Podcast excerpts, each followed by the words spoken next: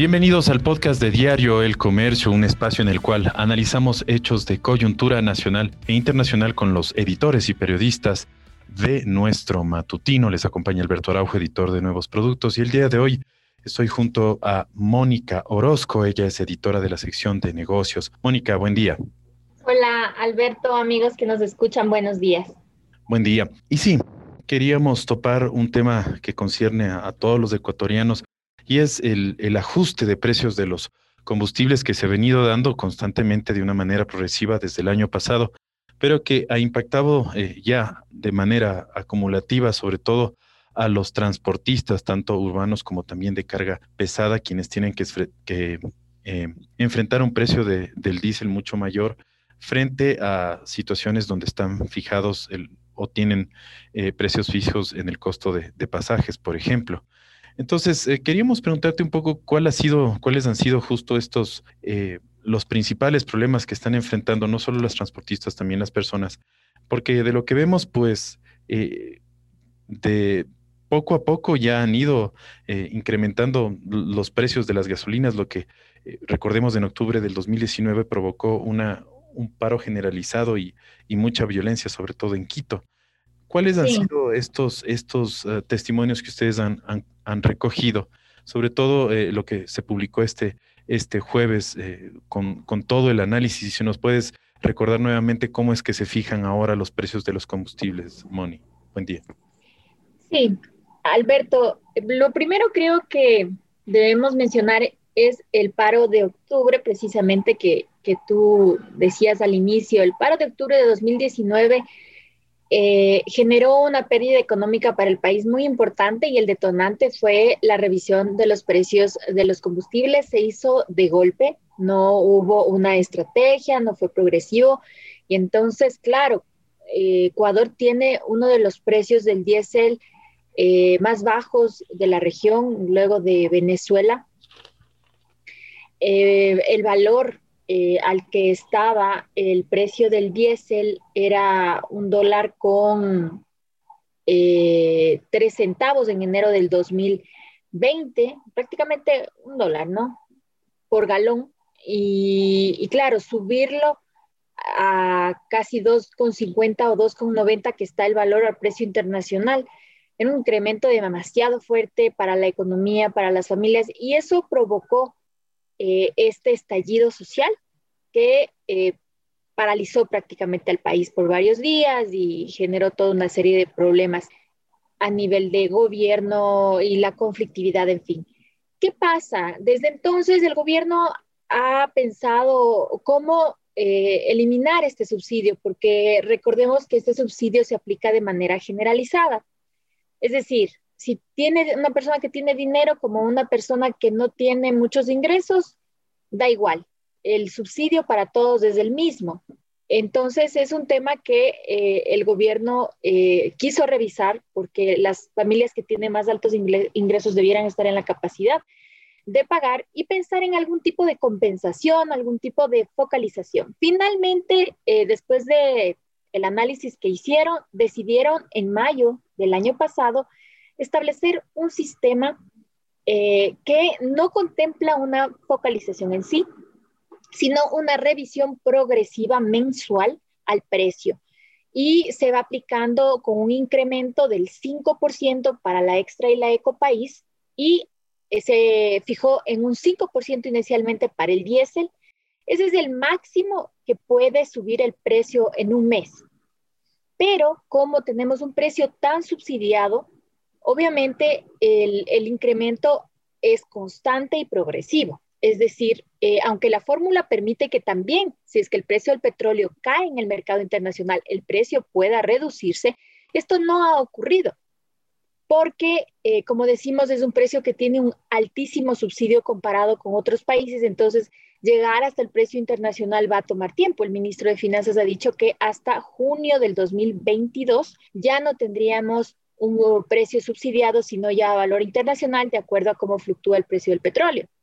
Claro, esto ha tenido un impacto fuerte, como decías, en algunos sectores. El sector eh, de las personas particulares que usan su vehículo diariamente y tienen que cargar su combustible, en el caso específico es de la gasolina extra y Ecopaís, también han sentido un impacto. El 14%, un 14% ha subido el precio en el último año desde que están vigentes estas bandas. El año pasado no subió tanto porque eh, las gasolinas de extra de Ecopaís tienen un poco menos de subsidio que el diésel. Entonces se mantuvieron casi, casi en un precio de 1,75 hasta diciembre, hasta enero de este año. Y ya desde eh, febrero de este año ya comenzamos a ver un incremento paulatino y este mes se cotizó en 1,99 el galón. En el caso del diésel, como decíamos, el ajuste ha sido mucho más fuerte, al punto que el gobierno, tras protestas de los sectores de transporte, decidió revisar ese valor de incremento y solo sube desde enero de este año en un 3% mensual, pero aún así el sector de transporte dice que no puede asumir esos costos. Eh, como decíamos, desde el lado, hay dos visiones, ¿no? El lado fiscal que ha generado ahorros en medio de la pandemia, se necesitan para cubrir los temas de salud, pero por el otro lado, el consumidor es el que está asumiendo estos costos del sector de transporte, el sector de la pesca que también utiliza diésel y eh, se han generado protestas, paros, se han ido revisando algunos costos, el pasaje, por ejemplo, interprovincial ya subió desde este mes en un 15%. Esa es un poco la coyuntura, Alberto. Ahora, eh, bueno, se puede entender un poco, eh, o se puede entender, bueno, el, enojo tal vez de todos los sectores, porque obviamente le significan mayores costos. Pero en el caso del transporte urbano y el transporte interprovincial, eh, los que tienen precios eh, de, los pasajes regulados, y es que no ellos no pueden subir, se puede entender que, el, reclamo sea un poco mayor porque no pueden trasladar ese precio al, consumidor. Pero en el caso de los, del transporte de carga pesada, no pueden ellos de alguna manera trasladar esos costos a los consumidores. ¿Cuál es, ¿Cuál es el, argumento? Ya, en enero de este año se sentaron a dialogar el gobierno y el sector del transporte de carga pesada, que son los que llevan finalmente los insumos hacia las industrias y luego ya los productos finales hacia las tiendas, hacia los supermercados. Entonces, es una cadena que está como en la mitad del proceso productivo y es muy importante para que no exista desabastecimiento, para que existan los productos en las perchas finalmente. Entonces, eh, hubo ya protestas y paralización, bloqueo de vías en enero de este año, así que se sentaron a conversar con el gobierno y el gobierno no está dispuesto a ceder en el tema, digamos, más en el tema de la banda de precios. Ya les bajaron a un 3% para que el precio no suba en un 5% mensual, sino solamente en un 3%. Eh, aplazando, ¿no es cierto?, la, la, meta de poder alcanzar más rápido los, eh, los precios del mercado internacional. Ellos ya no lo quieren revisar más y les ofrecieron otras compensaciones. El sector de transporte precisamente planteó subir en un 12% sus tarifas para finalmente las industrias, ¿no?, que son las que pagan estos costos. Pero eh, la Federación Nacional de Transporte Pesado asegura que las industrias y los comercios no estuvieron dispuestos a pagar. También hay un tema de contracción económica en las industrias y más bien ha funcionado este efecto natural del mercado y es que ha caído más bien el tema de los, de los fletes. Es lo que argumentan los transportistas. Obviamente el sector empresarial argumenta que, claro, con una caída de ventas del año pasado que fue del 15% y este año arranca un primer trimestre también con contracción, no hemos logrado todavía recuperar las ventas, es difícil que puedan aceptar un costo. Eh, es así, eh, eh, en ese punto están las negociaciones, parecería que hay un diálogo muerto, ¿no? O en un punto muerto ahorita. Claro. el sector está pidiendo que se congele el precio. No, no, no hay otra propuesta ahorita, porque en enero también habían hablado otras medidas de compensación, quitar aranceles a las llantas, y a otros insumos que necesita el sector, este tema de los fletes, eh, algunas medidas adicionales como para compensarles, pero ellos dicen que no, no se han concretado algunas, otras se han hecho a medias, entonces no, no, no hay, digamos, como, o ellos no están abiertos a la posibilidad de, de querer aceptar otras medidas que no sean el, congelar el precio. Sí. Y el gobierno no quiere revisar, no quiere revisar porque como decíamos, de un subsidio de esta magnitud que le cuesta al Estado 3 mil millones de dólares, que, que, muchas veces deja abierta la ventana para el contrabando, como, como para delitos, como que se use en el narcotráfico, porque es mucho más barato hacerlo aquí que en otro país por el tema de los combustibles. Entonces son problemas estructurales de la economía que el gobierno no quiere, como los avances que ha logrado, retroceder. Ahora, otro, otro tema también que, se reclamaba, y claro, esto, esto de los ajustes, lamentablemente siempre se, se llevan a cabo cuando, ya la economía está en crisis y no cuando está bollante. Así es. Entonces, en medio... Para que, claro, el ecuatoriano pueda absorber, digamos, de mejor manera, ¿no? Sí, lo que, lo que mencionabas, justo que, bueno, pues sí, incluso las empresas están con una... Um, con, caída de ventas. Obviamente, si suben los precios, simplemente la gente dejará de probar eh, comprar ciertos artículos y, pues eh, todo el mundo entra en, continúa en esta, en esta situación compleja de recesión y de, eh, y de crisis. Ahora, el, el, y en el tema de subsidios, no sé, perdón, la focalización de los subsidios, no sé cuánto se ha avanzado en este, en este año, porque tú mencionabas justo al inicio que estos subsidios favorecen a las personas que tienen muchos más recursos, que tienen incluso vehículos que consumen muchísimo más, eh, así como a las, a, las, a las personas que realmente necesitan y que es difícil asumir un costo mayor en pasajes, por ejemplo, urbanos. ¿Cuánto se ha avanzado en esta política de focalizar?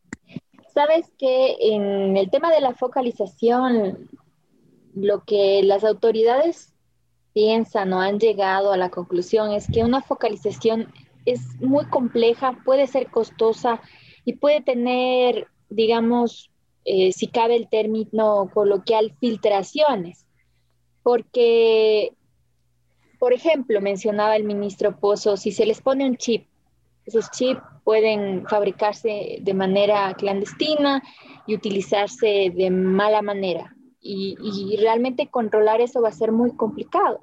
Entonces, a veces focalizar puede ser más difícil que eh, que mantener una, medida en beneficio o que el actual sistema, ¿no? Que es básicamente transparentar los precios de manera paulatina, de manera progresiva. Y eh, entonces el, plan de la focalización quedó en nada. El mismo ministro de Agricultura, Javier Lazo, reconoció que no se avanzó en nada respecto de hacer el listado de vehículos del sector rural para que puedan acceder de, con alguna, de alguna manera a la focalización. Esto, digamos que es un tema que debe observarse de, manera cuidadosa. Hay un ofrecimiento que se hizo, no se ha cumplido. Eh, vale la pena no olvidar lo que ocurrió en octubre. En, en el sector rural, el 47% de la población está en una situación de pobreza o extrema pobreza. No es algo que puedas eh, pasar la página.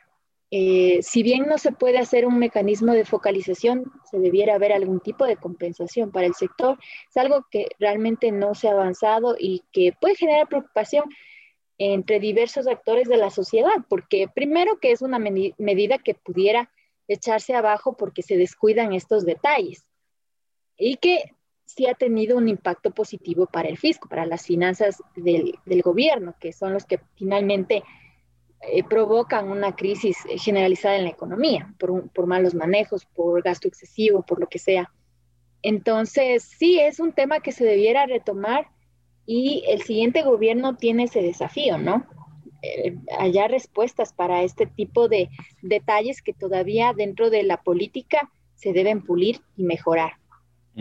Efectivamente, eh, Moni, y justo es un, es un problema que ya se traza de, desde hace décadas, de décadas, de siempre el tema de los subsidios de los combustibles y que ya ha estado congelado el precio de diésel en un dólar eh, desde hace más de 20 años y, claro, mientras en otros países se llegaba a pagar 3, 4 dólares por galón, aquí se seguía un dólar. Finalmente, lo que también me, me, me pareció muy interesante del reportaje que ustedes, del informe que ustedes publicaron el jueves, es que hay un, de alguna manera, pronunciamientos también de las gasolineras, de los distribuidores, mm, que esos bien también un poco una, ah, una reducción en la, en la demanda de, no solamente obvio de los transportistas, sino de los consumidores en general, que parece que están un poco más, con este incremento de precios, están más medidos en, el uso de la gasolina, ya no están tomando el, vehículo para cualquier lado, sino que eh, son más cuidadosos en este gasto. Sí, este sector también tiene, sufre, digamos, de, de, un golpe similar al del sector del transporte. Porque por un lado está el tema del el incremento en el precio de los costos, en este caso de, los combustibles. Por el otro lado no hay eh, mucha demanda, entonces no pueden compensar. En el caso de las gasolineras, también bajó el consumo por todas las restricciones que se están viviendo en el país. Eh, actualmente el país consume mucho menos eh, derivados que lo que consumía eh, antes de la pandemia. El, además, eh, la gente se pasó a consumir más la extra, la ecopaís por precio, porque en nuestro mercado que tiene todavía, digamos, pese a que se están retirando paulatinamente los subsidios, todavía tenemos un beneficio, una subvención del Estado, entonces la gente en medio de la crisis, sin empleo o con salarios reducidos, pues obviamente opta por una gasolina más barata, que es la extra y país, donde las gasolineras tienen menos margen de ganancia, donde tienen margen de ganancia es en la SUPE. Entonces ellos también buscan que se revise, primero que se transparente, dicen ellos, el precio, porque no están muy convencidos de, esta, de esta fórmula que no se actualiza eh, como muy a tiempo con el mercado internacional. Según ellos, tardan dos meses en poderle seguir el ritmo al mercado y eso genera también poca transparencia, dicen ellos, que se debería transparentar de mejor manera, ver cómo mismo se definen los precios y la fórmula, que sea público y también que se revisten sus márgenes de, ganancia, ¿no? Porque en el caso de la extra y del ecopaís eso es fijo y, no, no tienen esa libertad. Eso es un poco lo que pasa en el sector del, transporte, ¿no? Que incluye también las, gasolineras y también el sector de los pasajeros particulares, ¿no? Que al final es la gente que todavía necesita para trasladarse, aquellos que no están en el teletrabajo, necesitan movilizarse, ¿no? Para sus oficinas. Exactamente, exactamente, Moni. Justo lo rescato lo último también que, que mencionas esta, esta banda de márgenes de ganancia fijos que hay para los distribuidores de los derivados, no solo para las gasolineras, sino también para las, los distribuidores de gas, que todo está totalmente regulado, es decir, desde el transportista que lleva del beaterio la gasolina, todos tienen un margen de ganancia fijo que en, condiciones normales no funcionaría y entonces ahí se distorsiona el mercado, empiezan a hacer otras cosas y por eso es que logran un poco eh, sobrevivir, porque 20 años sí con esta... Es como tú dices, ¿no? Es como tú dices, estos detalles que todavía están sueltos, ¿no? Estas piezas que todavía están sueltas y que vale la pena mirarlas, porque es un tema sensible, ¿no? Es, se trata del tema de, del bolsillo al final, ¿no? De cuánto más tienes que destinar para llenar el tanque de tu auto. Exactamente, en el caso que tengas auto y si no, pagar el, el, bus, cuanto más y, con, y, con, recursos tan bajos y, y bueno, hay una infidencia igual para las audiencias ahí conversando tan a gusto porque yo cubrí esto hace algunos años, todo el tema del lío de los combustibles aquí en el comercio, entonces recuerdo eh, hasta los decretos y Pero era impensable, ¿no, Alberto? O sea, hace unos años esto era impensable. Ahora estamos discutiendo sobre el sistema. Antes esto era una cosa negada, ¿no? O sea, era políticamente, se creía inviable entonces sí hay, digamos... Coincidencialmente, creo que Mauricio Pozo en su anterior, cuando él era ministro, creo que de Lucio Gutiérrez o de, o de Palacio, eh, también intentó hacer esto con, con, los subsidios, poner unas bandas. Claro, levantó protestas y, dejó cerrado el tema del gas eh, desde antes incluso, ¿no? Desde, sí, igual, igual las tarifas eléctricas era, era algo que él también estaba tratando de, de retirar esos. Sí, pero políticamente no, no, nunca hubo esa ventana, ¿no? De oportunidad. Sí, sí, sí. Y claro, con todo el tema del precio del petróleo que estuvo súper bajo el, año pasado, yo creo que al principio no se sintió, pero ahora ya, ya es un problema. Bueno, agradecerte muchísimo, Moni, Mónica Orozco, la editora de la sección Negocios, por acompañarnos y por ilustrarnos con tanta claridad acerca de este tema que, como tú decías, concierne a todos y nos afecta a todos. Gracias, Moni, por estar con nosotros. Gracias a ti, Alberto, y para los que nos escuchan, que tengan un excelente día y no se desconecten del comercio. Así es, gracias. Y nuevamente a todas las audiencias que nos acompañaron el día de mañana. nos estaremos viendo otra vez con temas de actualidad y el análisis de las coyunturas nacional e internacional. Les acompañó Alberto Araujo, que tengan un lindo, lindo día.